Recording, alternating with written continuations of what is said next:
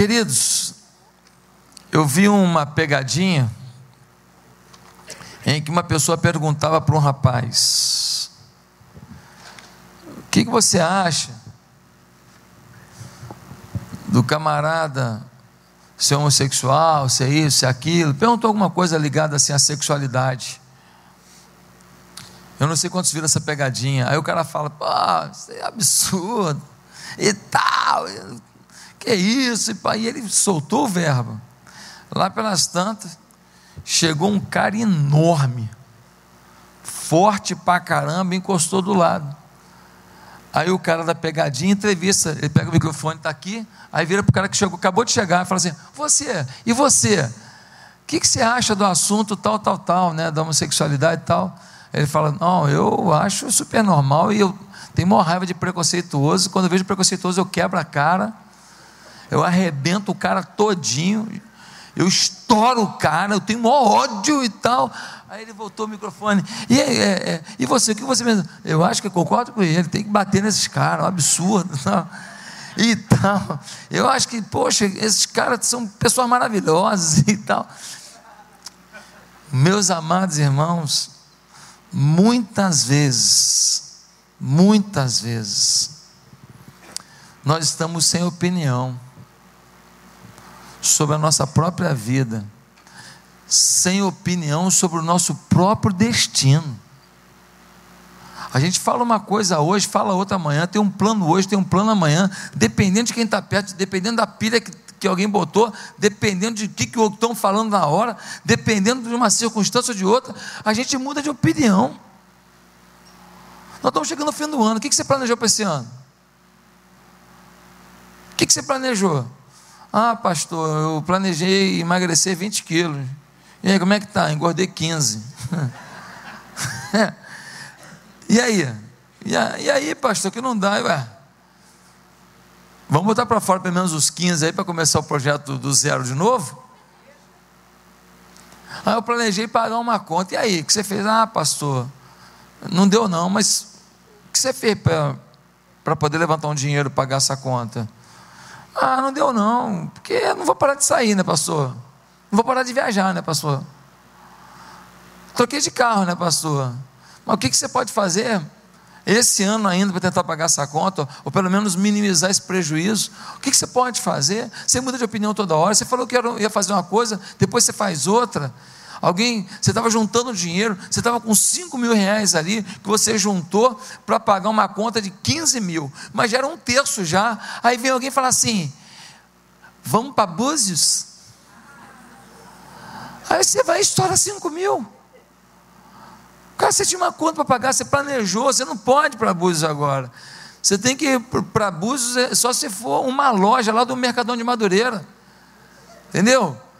E você vai lá, você não pode ir para longe, você não pode agora. Você tem que entender que o seu projeto não pode ser descartado. Queridos, há pessoas que se equivalem em termos de potencial. Os dois jogam o mesmo futebol. Os dois têm a mesma capacidade como professor. Os dois têm a mesma capacidade como, como engenheiro, como mecânico, como pedreiro, como manicure, como cientista, mesma capacidade. Mas tem uma coisa que os diferencia: é a motivação. Muitas pessoas perguntam, pastor, define você em uma palavra. Eu falo, motivação. Porque muitas vezes você olha para mim aqui e você pensa que eu estou com numa nice. Lembra desse dia?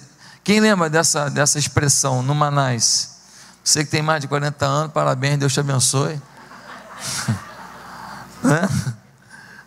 é antigo isso, né?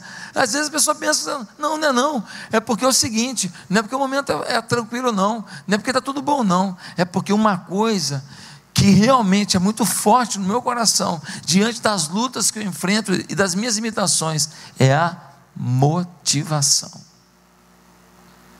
Motivação vem da palavra motor. Quem está motivado não fica parado. Quem está motivado age. Está todo mundo dizendo assim: não vai ter jeito. E ele está falando: vou tentar. Quem não tem motivação tem tudo para acontecer, e mesmo assim ele fala: acho que não vai dar. Quem tem motivação, está todo mundo falando: você não vai chegar, você não vai conseguir. Ele fala: eu vou correr até o fim. De repente tem um atraso no voo, eu pego esse voo ainda.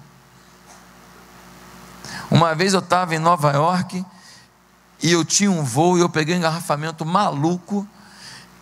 E se eu perco aquele voo, pensa num cara lascado, duro, ter comprado outra passagem ia ser um absurdo. E eu peguei um engarrafamento e o cara falou: nem adianta mais. Eu falei: me adianta sim, corre, vão para o aeroporto, vão para o aeroporto. Cheguei lá, o voo estava atrasado em três horas. E eu peguei o voo. O motivado ele vai, cara. O motivado é todo mundo falando para ele, meu irmão, já está uma hora atrasado, vou já ser uma hora. Não interessa, eu vou para lá. Não tinha os aplicativos que tem hoje que você vê onde está o voo na hora, não. Eu não sabia, eu falei, vou para lá. Vou para lá, sei lá, meu irmão, precisa um outro voo depois. Os caras estão precisando de alguém para limpar o porão. Eu vou dentro do avião, limpando o porão. Eu não sei, eu vou para lá. Cheguei lá, o voo estava atrasado três horas. Eu cheguei uma hora atrasado, beleza, entrei. Peguei o voo. Nós precisamos entender qual é a nossa motivação. E esse texto aqui, ele vai falar de um desafio que é grande demais. E quando o desafio é pequeno, você pode até estar desmotivado se você dá conta dele. Se eu falar para você, paga uma conta de 10 reais aí, pô, 10 reais você. Mas, se o desafio é muito grande, se você não tiver uma grande motivação, você não chega você não vai alcançar. Você não vai realizar o que Deus planejou para você. E toda vez que Deus planejou para você, nunca é do seu tamanho. Porque se for do seu tamanho, você não precisa de Deus, você faz. Sempre quando é plano de Deus, é maior que você. Sempre quando é plano de Deus, é uma coisa mais forte que você, mais trabalhosa que você, mais inteligente que você. E aí você vai ter que depender desse Deus para chegar lá. Por isso eu queria que você abrisse sua Bíblia em Juízes capítulo 6. Você conhece talvez essa história. Eu vou ler um pouquinho dela e vou te contar o resto. É a história de Gideão. E o título da mensagem é Quando o desafio é grande demais. Se você tem um desafio grande, se você tem uma situação complicada, se você tem uma coisa que você planejou no dia 1 de janeiro e nós estamos chegando já ao final do ano e você está longe dela, se você tem alguma coisa mal resolvida na sua casa, na sua família, essa mensagem é para você. Gideão, Juízes 6. De novo os israelitas fizeram o que o Senhor reprova, e durante sete anos ele os entregou nas mãos dos midianitas. Os midianitas dominaram Israel. Por isso, os israelitas fizeram para si esconderijos nas montanhas, nas cavernas e nas fortalezas. Sempre que os israelitas faziam as suas plantações, os midianitas, os amalequitas e outros povos da região a leste deles as invadiam, acampavam na terra e destruíam as plantações ao longo de todo o caminho até Gaza, e não deixavam nada vivo em Israel, nem ovelhas, nem gado, nem jumentos. Eles subiam trazendo os seus animais, as suas tendas, e vinham como enxames de gafanhotos. Era impossível contar os homens e os seus camelos. Invadiam a terra para de devastá-la. Por causa de Midian, Israel em empobreceu tanto que os israelitas clamaram por socorro ao Senhor. Olha que situação.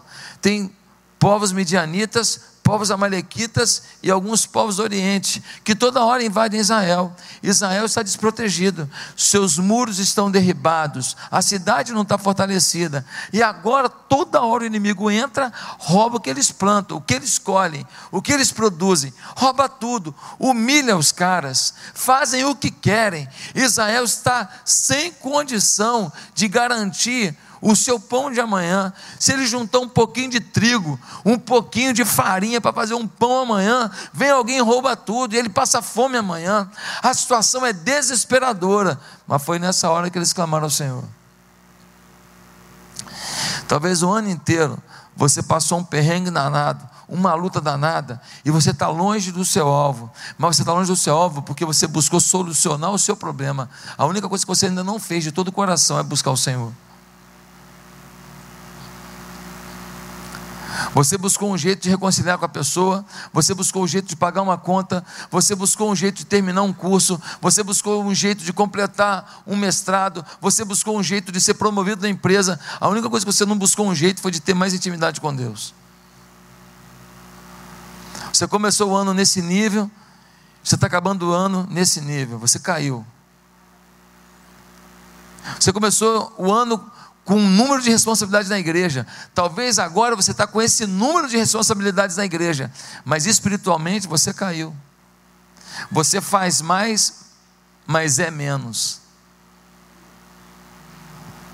Você está em Deus de menos e faz para Deus demais. E o que Deus mais quer de você não é que você faça, é que você esteja. Tanto que a gente vai ver lá em João capítulo 15, que ele diz: Eu sou agricultor, vocês são as varas, permanecei em mim, e eu permanecerei em vós, e eu vos abençoarei. Ele só está dizendo: permaneçam em mim. Algumas pessoas acham que precisam trabalhar 10 horas para resolver um problema, e por isso oram 5 minutos. Talvez se orassem dez horas, resolveriam o problema em cinco minutos. Deus não está muito preocupado com o que você está fazendo. O fazer é uma consequência do estar. Mas Deus está muito preocupado com a igreja pós-moderna que nós somos, que está mais preocupada consigo mesma do que no estar com Ele no senti-lo, no vivenciá-lo, no experimentá-lo. Hoje eu estava escutando uma música do Ministério Zoe, Você Me Leva ao Deserto. Quem conhece a música? É demais, né? Você me leva ao deserto para estar comigo. Você em você eu descubro quem sou. São frases assim, tremendas, tremendas. E aí depois eu escutei uma outra música, que é uma música que diz: Liberta-me de mim. E aquela música é cantada pela Luma Eupídio, e ela vai dizer assim: Porque o bem que quero fazer, esse eu não faço, o mal que eu não quero, esse eu faço liberta-me de mim. Ela pega a frase do Paulo e, e dá um grito: liberta-me de mim. O problema sou eu, porque quando eu estou no teu espírito, eu não faço isso. Quando eu estou cheio de ti, eu não faço isso. Irmãos, quando a gente está enfraquecido em Deus, uma tentação desse tamanho parece um gigante. Pastor, não consigo me controlar na área sexual. Claro, você não lê Bíblia, você não lê Bíblia. Que é isso? Não lê, você não lê, você não ora, você não ora, você não lê Bíblia, você não ora. Então, uma tentação vira um negócio desse tamanho, vira insuportável, é uma montanha. Aí você fala, não, é que eu, eu tenho mais desejo que eu, tem mais desejo que ninguém, cara. Mais desejo que ninguém, você não é, não é pior do que ninguém, nem melhor que ninguém. Você é humano. Tem desejo igual todo mundo, só que tem gente que tem mais controle que você. Só isso. Não, não, que eu sou meio tarado, você não é não. Não, não, isso é normal. Você só não tem a blindagem do Espírito. Você só não é apaixonado por Deus. Você só não tem vício no Espírito Santo. Ah, meus queridos, esse povo está desesperado. Aí eles resolveram clamar ao Senhor. Demoraram, hein? Será que você está demorando? Versículo 7. Quando os israelitas clamaram ao Senhor por causa de Midian, ele lhes enviou um profeta que disse: Assim diz o Senhor, Deus de Israel: Tirei vocês do Egito, da terra da escravidão, eu os livrei do poder do Egito e das mãos de todos os seus opressores, expulsei-os e dei a vocês a terra deles. E também disse a vocês: Eu sou o Senhor, o seu Deus. Não adorem os seus deuses dos amorreus, em cuja terra vivem, mas vocês não me deram ouvidos. Quando eles clamaram ao Senhor, Deus tratou, fez uma DR com eles. Falou: Tirei vocês do Egito vocês prosperarem, vocês vieram para cá, começaram a adorar os deuses dos amorreus. Vocês não têm vergonha na cara, não? Eu abençoo vocês e vocês buscam as coisas que me desagradam. Poxa vida, olha o que vocês fizeram.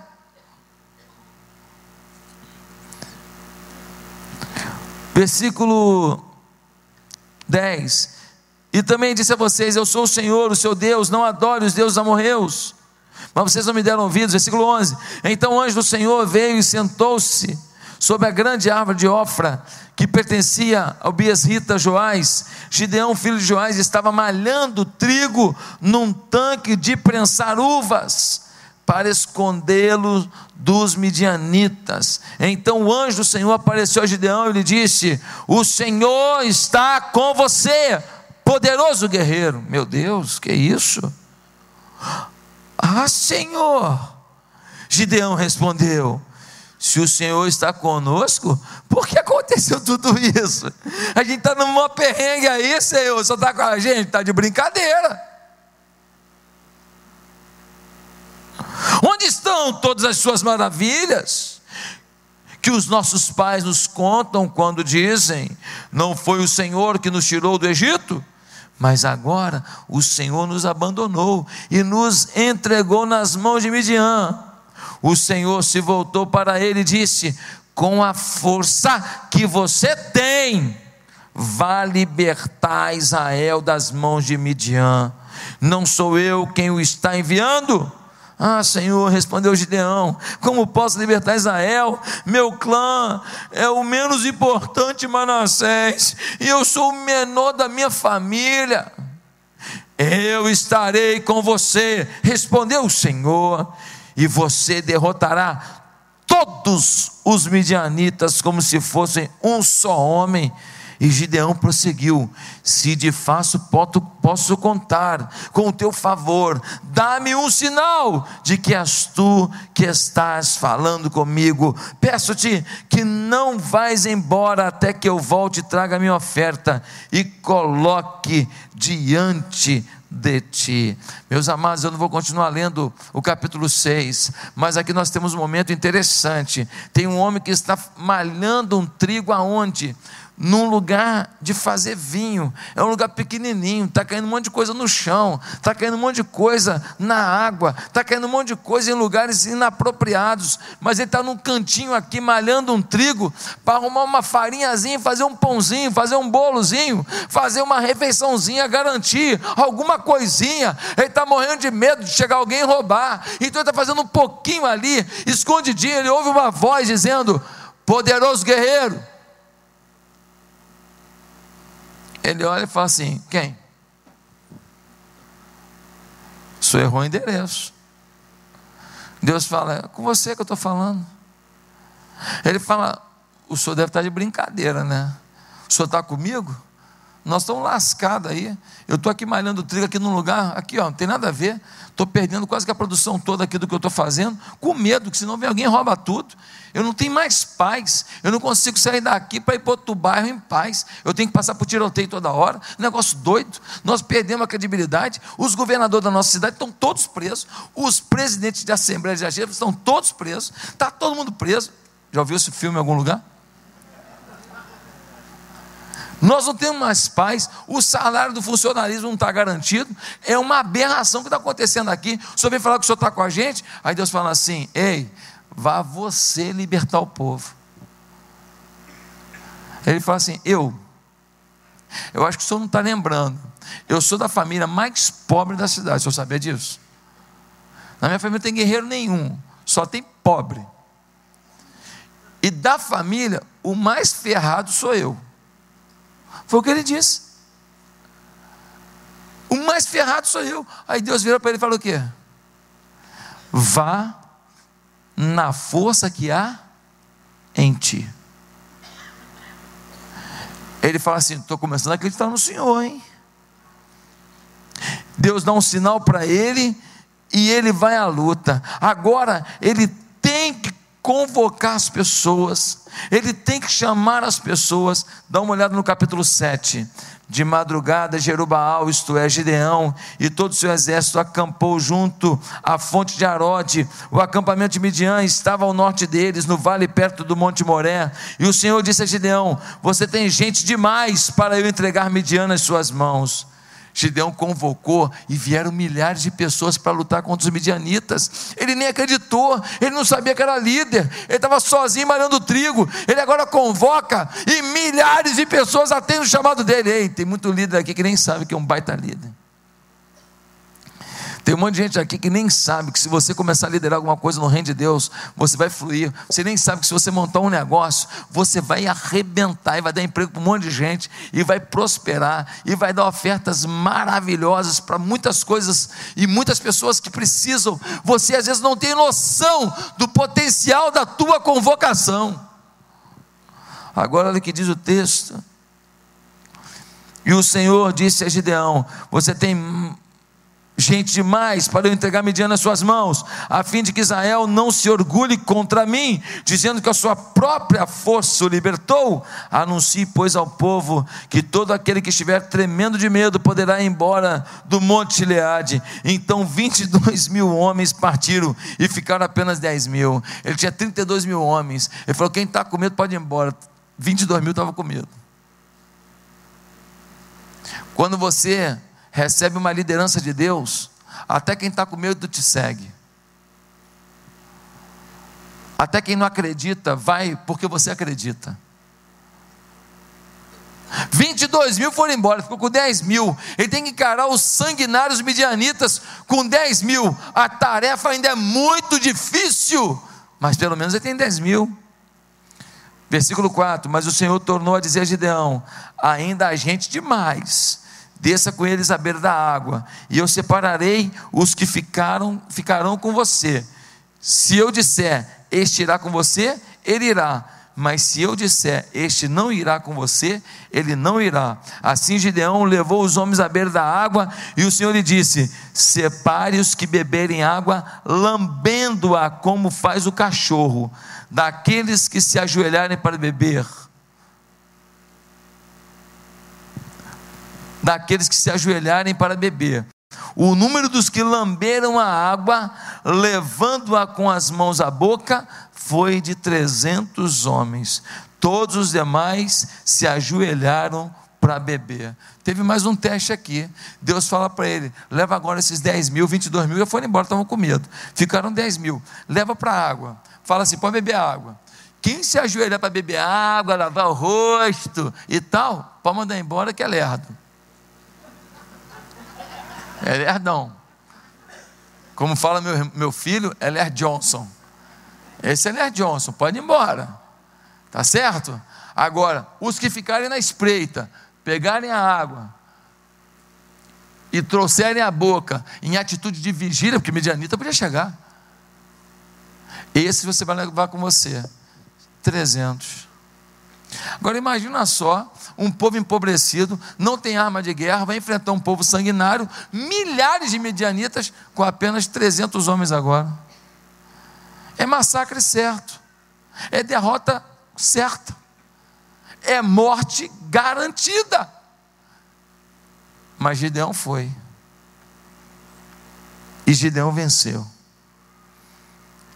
E Deus deu a vitória a Gideão, e com 300 homens, eles venceram a batalha contra milhares e milhares de midianitas.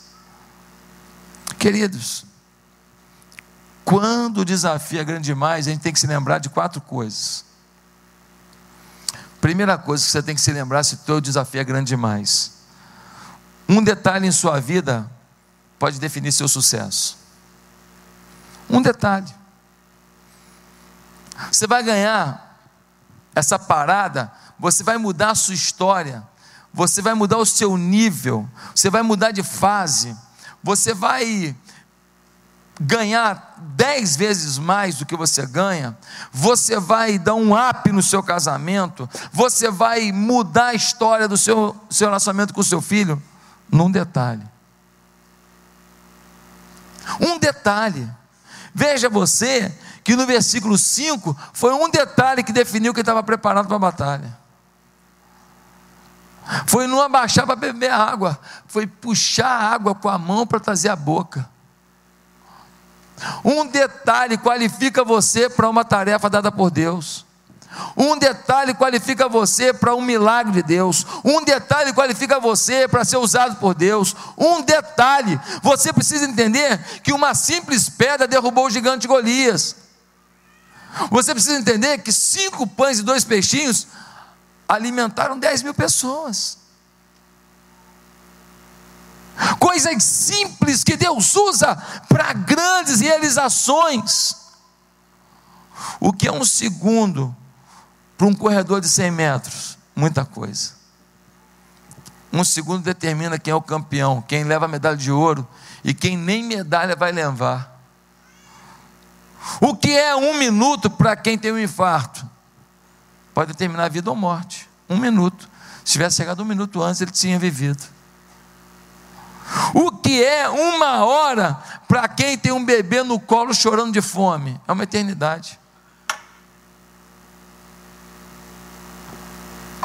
A uma hora não é nada, um minuto é nada, um segundo é nada, depende do momento que você vive, da circunstância que você vive, da carência, da luta que você vive. Querido, um detalhe muda tudo, você não pode desconsiderar nada. Tem gente que diz: Isso eu não mudo.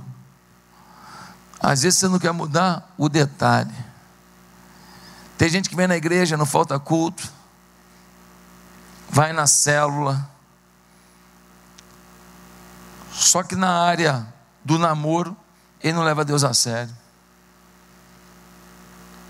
Às vezes é só esse detalhe para Deus mudar a tua vida. Às vezes você vem na igreja, é legal com as pessoas, bacana, trabalha na igreja, só que você não é fiel dizimista. Às vezes é esse detalhe, é esse detalhe que fez Deus ainda não abençoar a tua vida financeira. Ah, mas é um, eu faço tanta coisa boa. Pois é, mas é o detalhe. Às vezes você é uma pessoa agradável, bacana, dizimista, frequenta a célula, mas você nunca se decidiu por servir a Deus.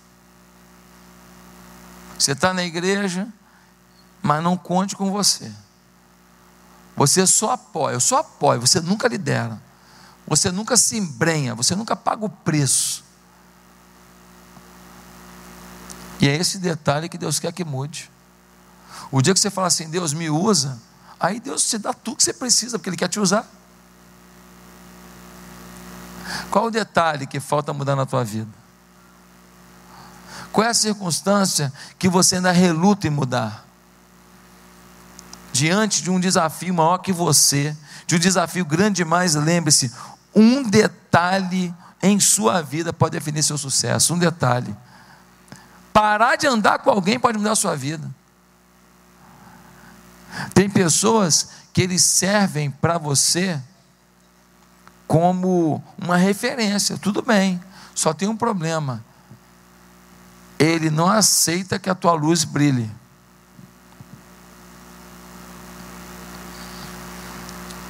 Ele se acostumou em ser tua referência. Você nunca pode ter luz própria. Volta e meia você tem uma ideia e ele fala assim: Ah, isso aí, cara, hoje está difícil demais. Ele acaba com a tua ideia no início e você não fez essa ideia, veio um outro Zé Ruela, pior que você, fez e se deu bem.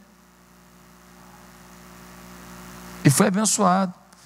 E você não fez, você teve medo, porque você ouviu um Zé Ruela e não ouviu a voz de Deus. Um detalhe: Um detalhe: se eu fosse ouvir as vozes que me falaram para não vir para a Barra da Tijuca, para pastorear uma igreja numa escola municipal com menos de 30 pessoas, se eu fosse escutar as pessoas, e foi gente bem, gente que me amava, não era gente ruim, não. Não era gente que queria meu mal, não. Era gente que estava preocupada comigo. Como é que você vai com mulher e dois filhos para um desafio desse? Uma arrecadação na igreja de 3 mil reais por mês. Como é que você vai fazer isso? Você está doido? Como é que você vai comer?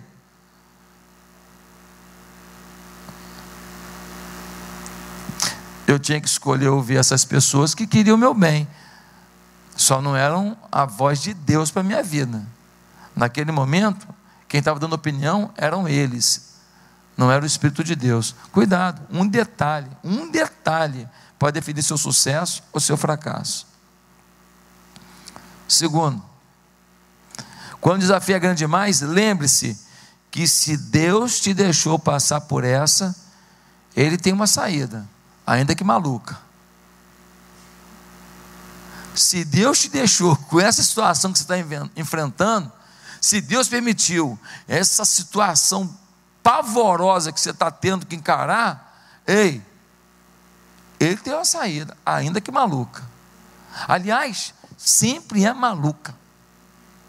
Quando o negócio é ruim demais, quando o negócio é complicado demais, só tem saída maluca, porque saída normal não tem jeito. Porque o negócio é doido que você está já, o negócio é enroscado já, então tem que ser uma saída maluca, mas Deus tem uma saída, ainda que maluca, e aí agora é hora de você ser maluco por Ele, para entender qual é a maluquice que Ele quer fazer na tua vida.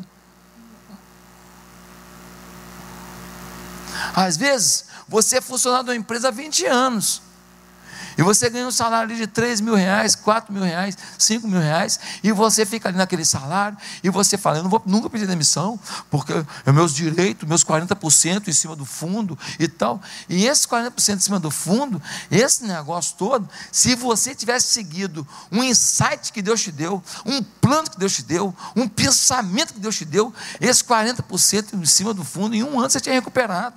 A partir daí, só love, só love, só love. Pastor, você daqui, vou pedir demissão amanhã. Ei, problema é teu. Eu não estou falando para você fazer alguma coisa. Eu só estou falando que a intimidade, o permanecer, precede o agir. O estar precede o fazer. Se você ficar íntimo dele, se você buscar o Senhor de forma muito intensa, se você não tiver pressa de falar com ele, se você não falar assim, pô, só tenho cinco minutos para ler a Bíblia aqui rapidinho para sair, aquela leitura que tu nem sabe o que leu.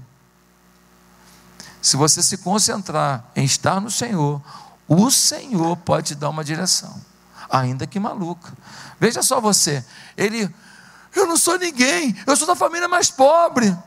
Cara, convoca o povo para lutar. Gente, quem quer lutar sob a minha liderança? 32 mil, já ficou maluco ele. 32 mil pessoas. Aí Deus fala: Tu acha que eu vou te deixar lutar com 32 mil se achar que vocês fizeram a vitória? Não, minha saída não é fácil, não, sempre é maluca. Pergunta quem está com medo, manda embora. Gente, duvido que tenha, mas vou perguntar: tem alguém com medo? 22 mil foram embora. 22 mil foram embora, cara.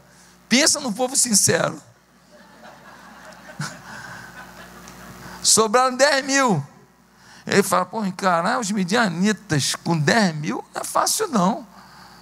Mas, vamos lá, né? Aí Deus fala: Tu acha que eu vou te deixar com 10 mil? Fala, Deus, pô, tá de brincadeira agora. Não, 10 mil. Aí você vai falar que os 10 mil eram fortes e venceram. Não. Teste da água. Sobram 300. Senhor, está de palhaçada comigo. Não pode ser sério isso. Não. É sério. Vai com 300. Senhor, não pode ser. É.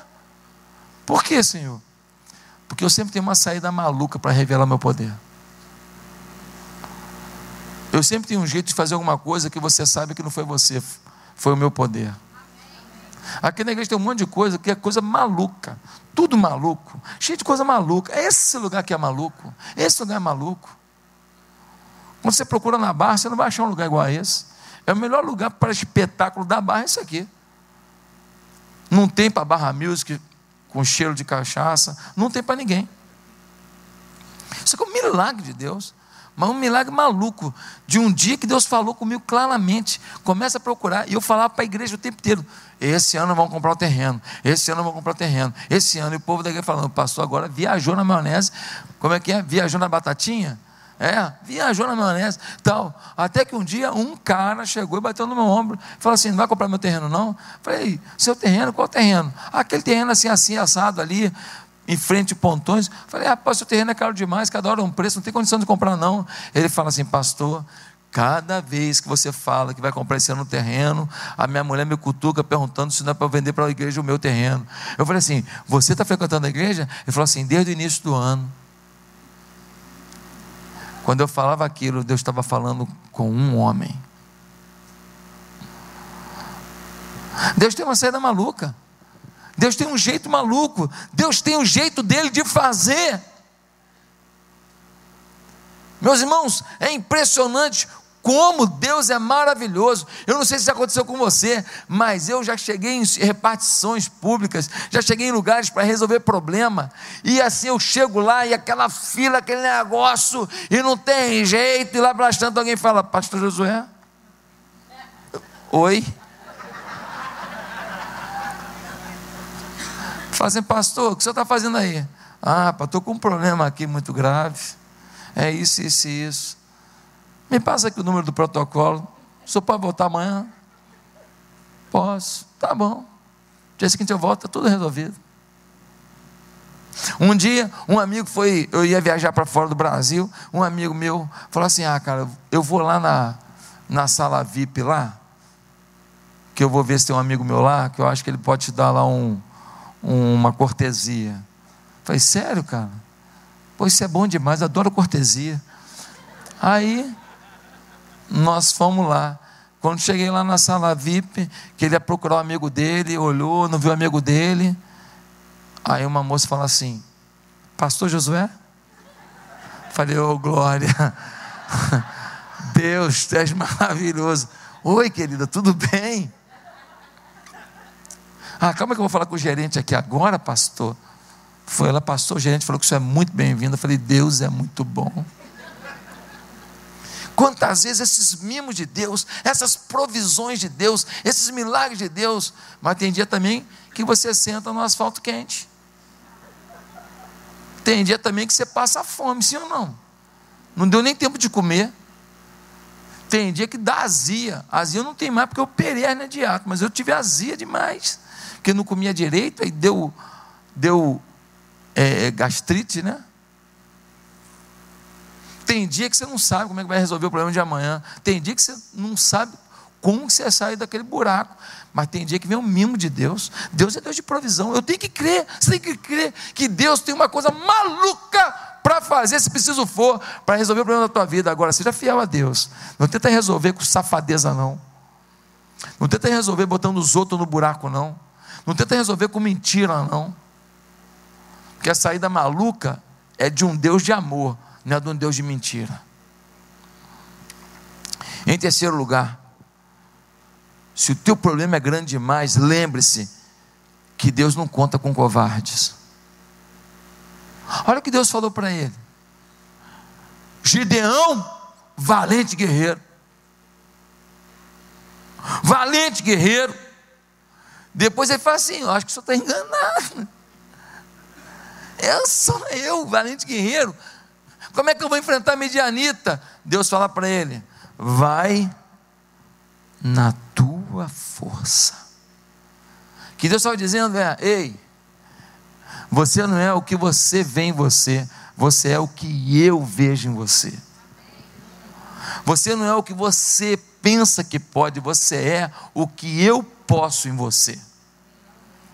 Você não é o que você tem de experiência, de habilidade, de inteligência. Você é a minha inteligência, a minha habilidade, o meu poder, os meus milagres em você.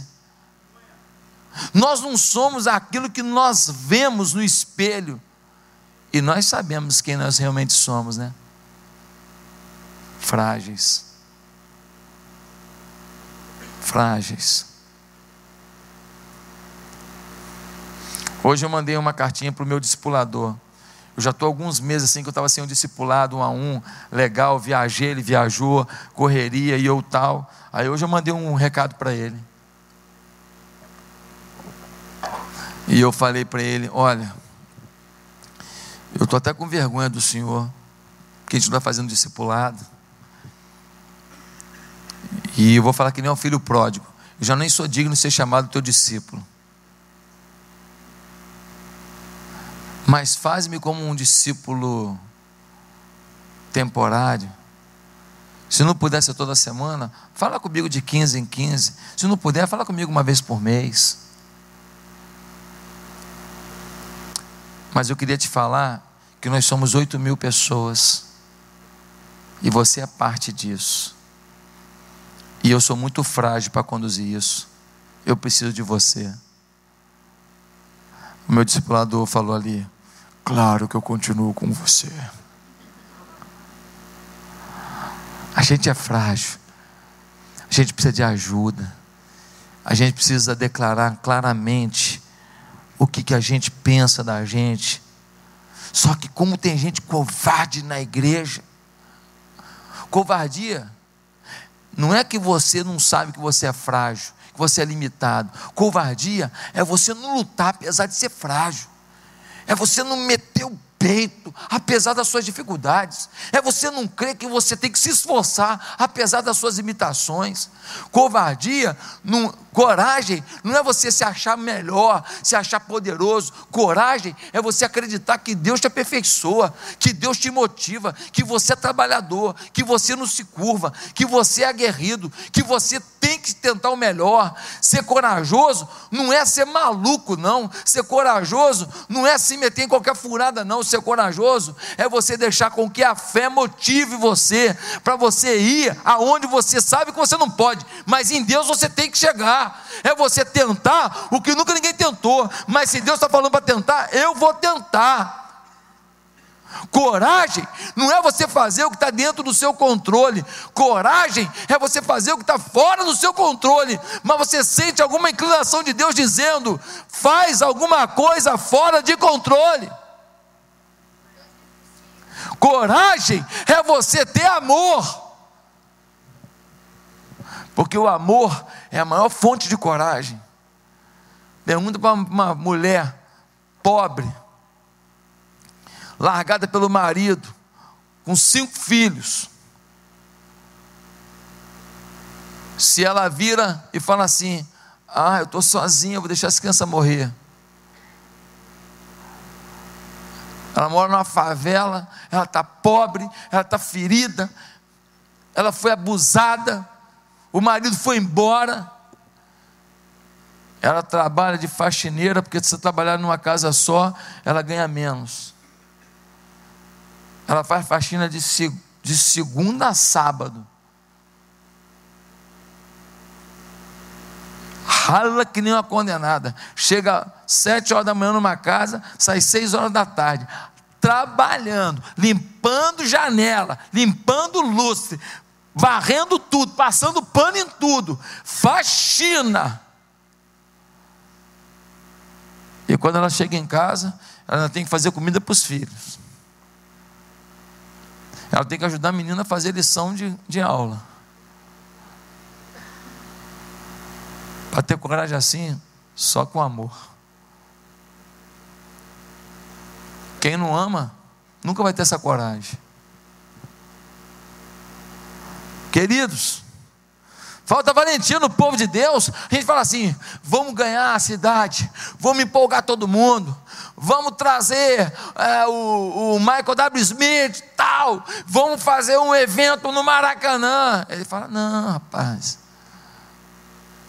Vamos trazer o povo aqui da igreja mesmo, vamos fazer no quintal lá de casa. A gente fala assim: vamos reservar ali o, o HSBC Arena, vamos fazer um evento grandioso. Ele fala assim: ah, cara, tem um boteco do bolão perto lá de casa, vamos fazer lá no boteco do bolão.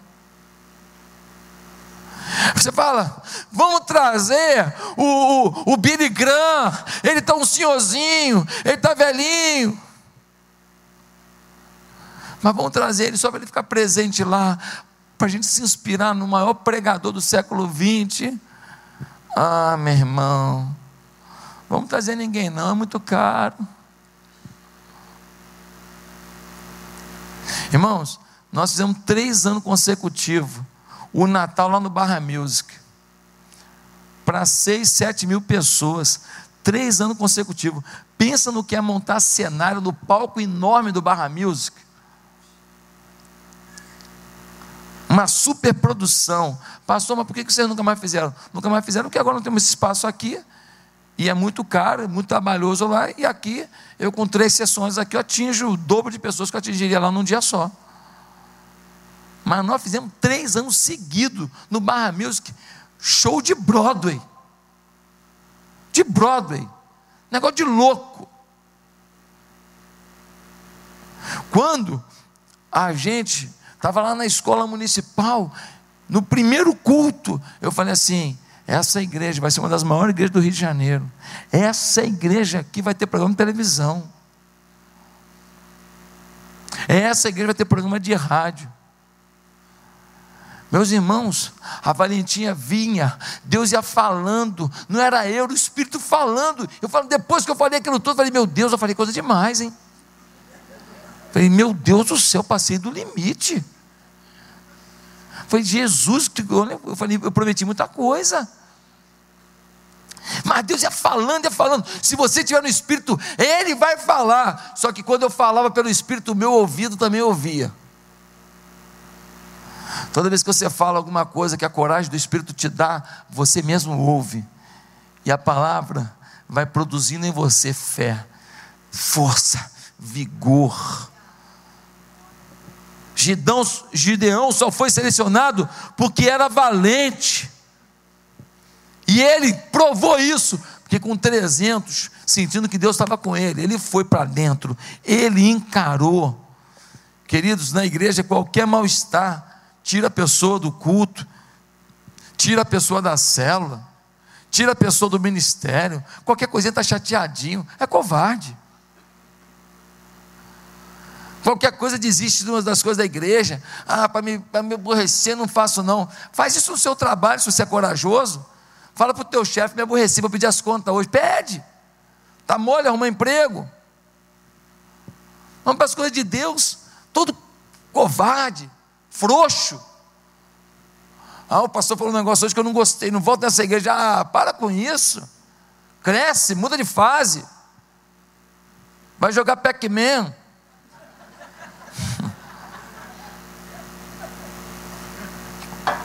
Que, que é isso aqui, Pac-Man? Um joguinho que fica assim, comendo um negocinho de criancinha. Vai jogar Pac-Man, meu irmão. Um joguinho que eu jogava quando era pequeno. Por favor, nós somos corajosos, a gente peita a situação. Tem um problema na igreja, a gente resolve.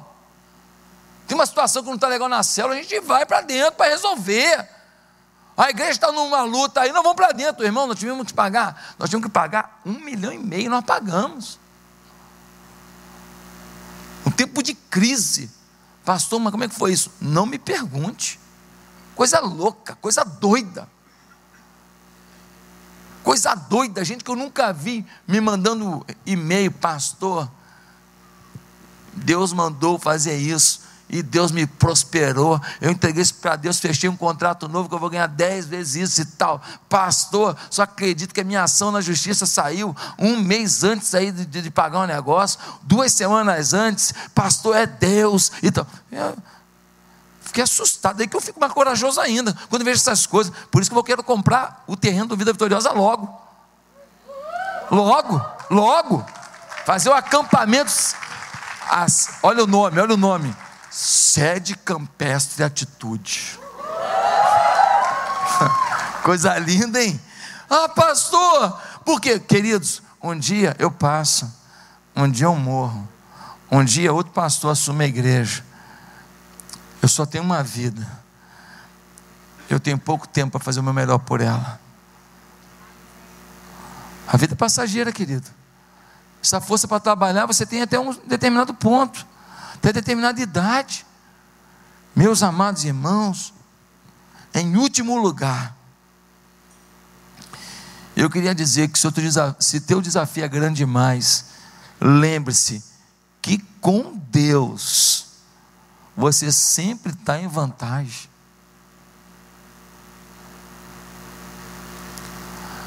Ele foi com 300, só tem um detalhe, ele foi com Deus.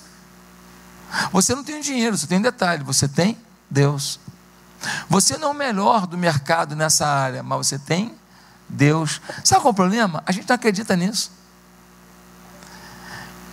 A gente às vezes olha e acha que Deus vai agir na vida dela, dela, dele, dela, dele. Nunca vai agir na tua. Tu sempre vive da experiência dos outros. Está na hora de você viver a tua. Você sempre acha que o milagre foi mandado para o outro. O milagre foi para você. Você sempre acha que vai acontecer uma coisa inacreditável. Por exemplo, nós estamos aqui agora. Você pode estar em um mês, você que está solteira, em um mês, passando o um Natal com o homem da sua vida.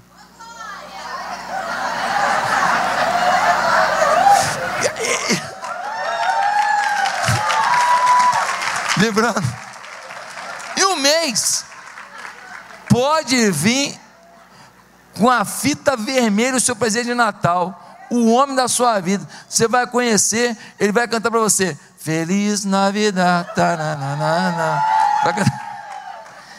Ele vai te encantar. Por que, que não? Busque a Deus, a Deus. Eu queria um casamento, eu queria uma pessoa na minha vida, eu queria, mas eu queria, não queria porqueira, não. Eu não queria um cara que vem, prova e vai embora, que nem, que nem tubarão. Sabe como é tubarão? Tubarão não gosta de carne humana. Ele morde. Quando ele morde, ele não gosta, ele larga. Ele morde, mata, mas ele não come. Ele não gosta. Tem homem que só quer provar, morder. Senhor, tira os tubarões do meu caminho. Bota alguém que vai querer, que vai valorizar. Você pode dar uma guinada nas suas finanças em cinco meses, seis meses, guinada mesmo, assim, mudar. Você começa a orar agora, falando, Deus, eu preciso dar uma guinada na minha vida financeira. Eu preciso. Deus te dá uma visão de um aplicativo, você fica milionário em seis meses.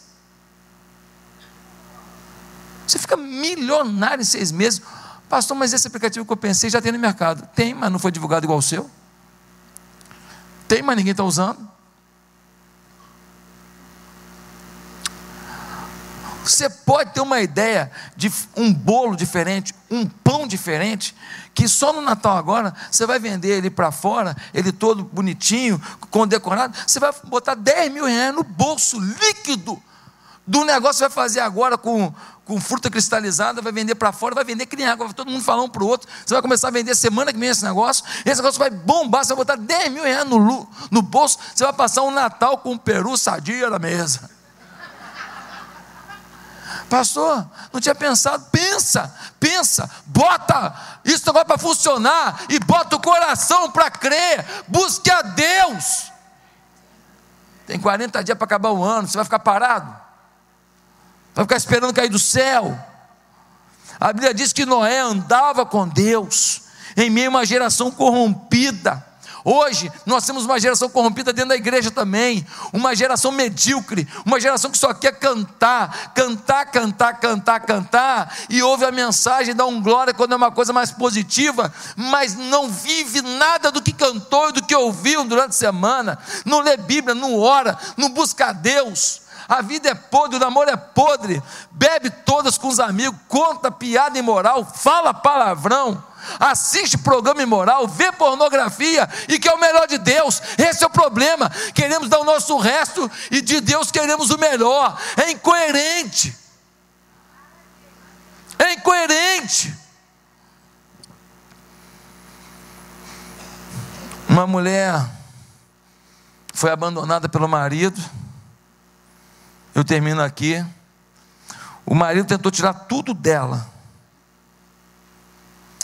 ela só tinha, acho que, quarta série primária.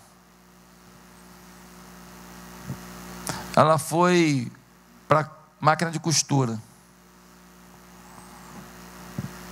Conseguiu uma cliente, duas, três, vinte. Chegou um ponto que ela botou o preço dela acima. Ou fulano encareceu, para quem quiser. Fila de espera para a costura dela. À noite, escola. Terminou o ensino médio, o ensino fundamental, terminou o ensino médio. Começou a ganhar dinheiro. Comprou um carro para ela. Comprou mais uma máquina de costura, botou uma auxiliar. Comprou outra máquina, botou auxiliar. Comprou outra máquina, botou auxiliar. Ela agora tem um ateliê, ela não é mais uma costureira. Ela agora é uma empresária. Ela agora não é apenas uma, uma profissional liberal. E o cara, o Zé Ruela, foi para um relacionamento que deu errado. O dinheiro que tinha da separação estourou todinho. Ela tinha ficado com a casa, reformou a casa toda, botou tudo do bom e do melhor. A casa, que era uma casa simplesinha, virou outra casa na mão dela. Se tornou uma mulher honrada, digna, líder do Ministério da Ação Social da igreja. Sabe o que aconteceu, gente? O cara foi lá pedir perdão, falar para ela que não merecia ela de volta, porque ela é muito melhor que ele. Mas se ela aceitava, pelo menos ele convivia um pouco mais com ela, com os filhos que ele nem procurava. Depois de um tempo ele falou assim: Fulano, eu sei que eu não mereço, mas eu posso tentar te namorar de novo? Ela falou: Vou pensar e vou orar. Se sou eu, falo: Vou pensar e vou orar, seu animal.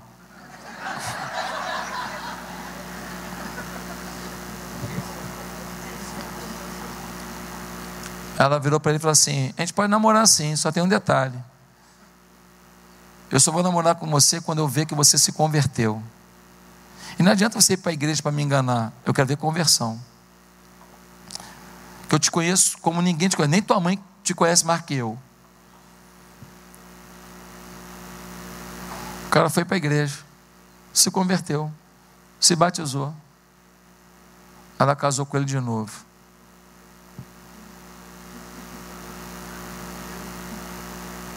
Deus tem saídas malucas para os corajosos que acreditam que com Deus você está na frente. Curva a sua cabeça. Eu quero perguntar se tem alguém aqui nessa noite que quer começar uma nova vida com Jesus, entregar a vida a Jesus. Pode chegar, Cláudio. Se tem alguém aqui querendo começar uma nova vida com Cristo hoje, tem uma fé genuína nesse Deus poderoso. Se tem alguém aqui hoje que está enfrentando um desafio e você fala, Pô, eu, o desafio pode ser grande, mas eu vou viver isso que Deus está falando aqui agora. Eu vou dar uma guinada na minha vida. Isso você só pode fazer se Jesus estiver à frente da sua vida. Enquanto você estiver no controle da sua vida, nada vai acontecer.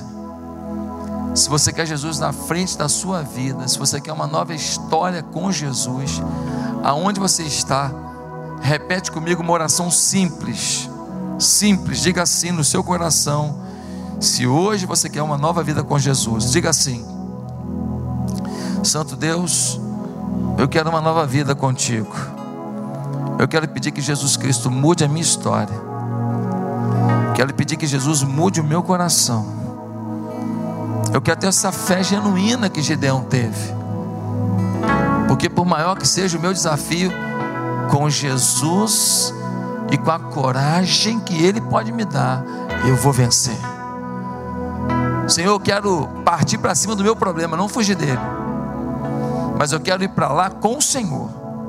Por isso, eu te recebo como Senhor da minha vida agora, com perdão dos meus pecados em nome de Jesus. Amém.